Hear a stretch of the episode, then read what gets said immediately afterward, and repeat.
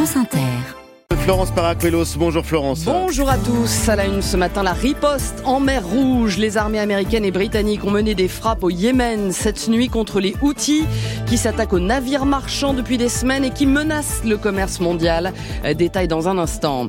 Un coup politique et des super ministères. Résumé du gouvernement Attal nommé hier soir. Rachida Dati à la culture après avoir dit tant de mal du macronisme. Amélie Oudéa Castera chargée de l'éducation, de la jeunesse, des sports, des Jeux Olympiques. Les syndicats d'enseignants s'inquiètent de son temps disponible. Ce matin, on reparle aussi d'Alain Delon. La justice mandate un médecin pour évaluer son état de santé.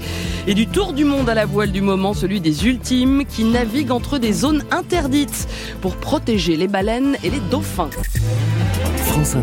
La menace a donc assez duré pour les États-Unis et le Royaume-Uni. Leurs missiles Tomahawk se sont abattus sur le Yémen cette nuit sur des positions des rebelles Houthis soutenus par l'Iran. Ils s'attaquent aux navires commerciaux depuis la mi-janvier par solidarité avec les Palestiniens.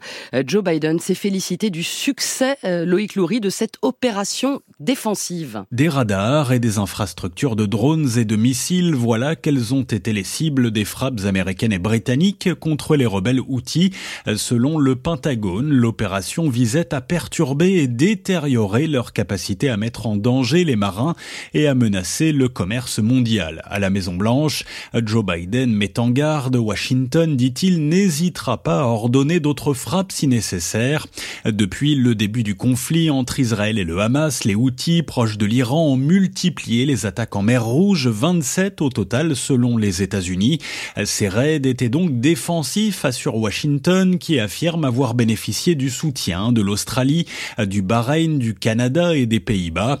Depuis le mois dernier, les États-Unis sont au centre d'une coalition maritime dédiée à la protection du trafic dans cette zone où transitent plus de 10% du commerce international. New York, le Clory, France Inter. Les outils continueront à cibler les navires liés à Israël en mer Rouge, viennent de réagir leurs porte-parole. C'est d'abord d'ailleurs à cause de ces attaques en mer Rouge que Tesla annonce l'arrêt pendant deux semaines de son usine européenne de Berlin qui produit des voitures électriques, invoquant une pénurie de pièces due au ralentissement du transport maritime. Prise de guerre à droite et Tati flingueuse de la politique. Rachida Dati est la nouvelle ministre de la Culture. On savait qu'il y aurait un coup d'éclat au moment de la nomination du nouveau gouvernement Attal, puisque Gérald Darmanin, Bruno Le Maire, Éric Dupont-Moretti, Sébastien Lecornu à la Défense ou encore Marc Fesneau à l'Agriculture restent à leur place. Ce coup, c'est donc elle, Rachida Dati, figure du sarkozysme, immédiatement exclue des Républicains pour traîtrise, elle qui avait souvent passé la République en marche au Karcher ces dernières années. En marche, c'est quoi? C'est des traites de gauche, des traites de droite. C'est la réalité. Ils viennent d'où? Ils viennent du PS ou ils viennent des Républicains? Ça se réduit à quoi en marche? À Emmanuel Macron. La stratégie de M. Macron qui est un échec. C'est la stratégie de débauchage, de destruction de la droite, qui n'a pas marché jusqu'au bout et heureusement, de destruction de la gauche. Ben, on voit le résultat. On n'a pas de cap, on n'a pas de projet, on n'a pas de direction. Monsieur Bardella, vous savez très bien, nous, je l'ai toujours dit, nous sommes une force d'opposition et nous sommes un parti de responsabilité et de gouvernement. Non, vous êtes la béquille. Non mais, comme je disais, j'ai pas une tête de béquille. Hein. Florilège rassemblé par Elodie Forêt, Rachida Dati, figure de proue malgré sa mise en examen pour corruption d'un gouvernement qui penche très nettement à droite désormais. Huit ministres sur 14 viennent de ses rangs, parmi lesquels Catherine Vautrin, qui fut des gouvernements Chirac et qui avait failli se retrouver à Matignon en 2022. La voilà à la tête d'un super ministère du Travail, de la Santé et des Solidarités. Autre gros morceau de ce gouvernement resserré. On attend les secrétaire d'État pour plus tard. C'est le ministère de l'Éducation, de la Jeunesse, des Sports et des Jeux Olympiques sur les seules épaules d'Amélie Oudéa Castera. Elle avait déjà les, les sports et les Jeux. La voilà ministre de l'école en plus. C'est du très lourd, Sonia Princet, et ça inquiète le monde de l'éducation. Ce n'est pas la première fois qu'un ministre cumule éducation nationale et sport. Jean-Michel Blanquer avait ses deux portefeuilles dans le gouvernement Castex entre 2020 et 2022, mais la période qui se profile n'est pas comparable. Préparer la rentrée scolaire avec des changements prévus à tous les niveaux, de la maternelle au collège, et en même temps s'occuper des Jeux olympiques et paralympiques, cela paraît mission impossible pour les enseignants qui prennent très mal cette décision.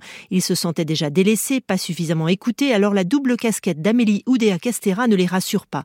Surtout que la ministre va devoir mettre en musique toutes les annonces de son prédécesseur Gabriel Attal. Il y en a eu beaucoup. Des décisions sont attendues très rapidement. Les groupes de niveau au collège, par exemple, seront mis en place en septembre, mais l'organisation pratique doit être réglée dans les prochaines semaines. C'est maintenant que l'on commence à préparer la rentrée. Il y a aussi énormément d'arbitrage à prendre sur la formation des futurs professeurs ou les textes qui donneront aux enseignants le dernier mot en matière de redoublement. La tâche est immense et les organisations syndicales s'inquiètent d'être mis sur la touche par une ministre qui, en plus, va devoir découvrir les dossiers et les arcanes de l'éducation nationale. Sonia Princeux sont très contents en revanche, comme si le sport tenait enfin le très haut de l'affiche. Les patrons des fédérations sportives trouvent que leur pratique va très bien avec l'éducation nationale. Jean-Yves Robin est directeur technique de la Fédération française d'escrime. La réunion de ces deux ministères euh, est une belle association. C'est la suite logique de l'aspiration de faire de cette année une, une, année de grande pratique sportive. Le ministère des Sports a souvent été euh, balbutié dans le sens où il a été associé à d'autres ministères, ministère de la Santé, la Cohésion sociale. Là, il semblerait qu'on prenne une autre place, on prend une autre dimension et peut-être qu'on un nouvel essor. Jean-Yves Robin, DTN de la Fédération française d'escrime avec Nicolas Perronnet. Enfin, il fait son entrée au Quai d'Orsay à 38 ans.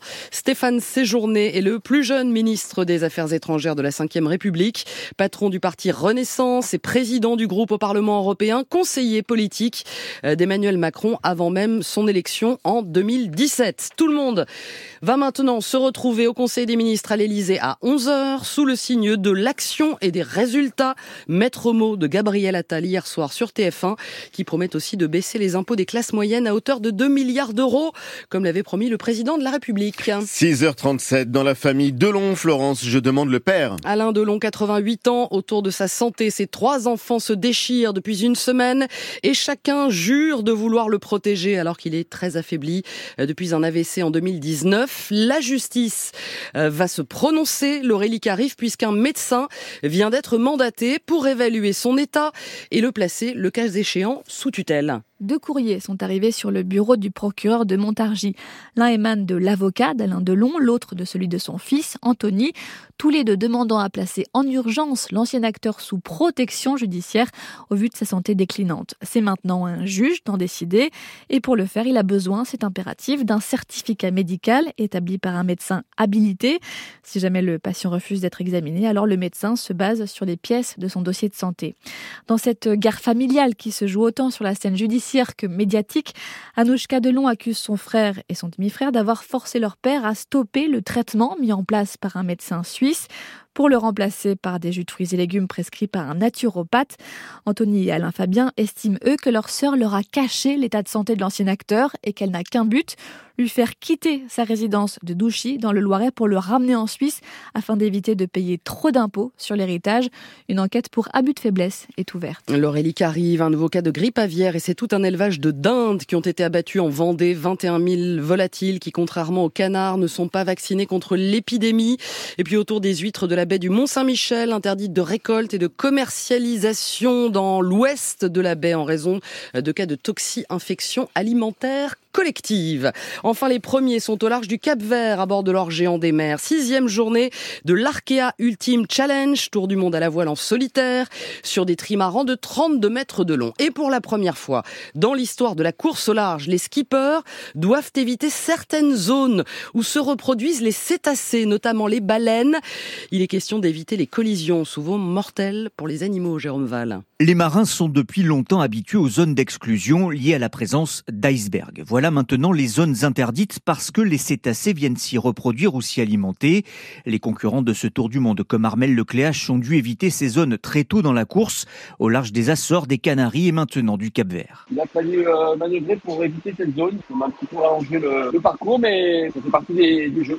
Faire avec. Faire avec pour plus de sécurité, car les collisions entre les bateaux, pas seulement les voiliers de course et les mammifères marins, sont fréquentes et représentent la première cause de mortalité non naturelle des cétacés.